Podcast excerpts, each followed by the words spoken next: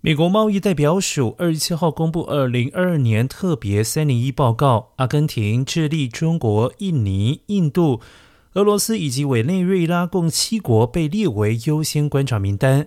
巴西、加拿大、墨西哥、泰国、土耳其以及越南共二十国被列为观察名单。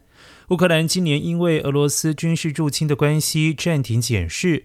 报告也指出，全球仍然有许多非法订阅影音串流平台服务，包括了中国、台湾、香港、印度、新加坡、泰国、越南、巴西、阿根廷等地都有严重的盗版情况。中国更是相关设备的制造中心。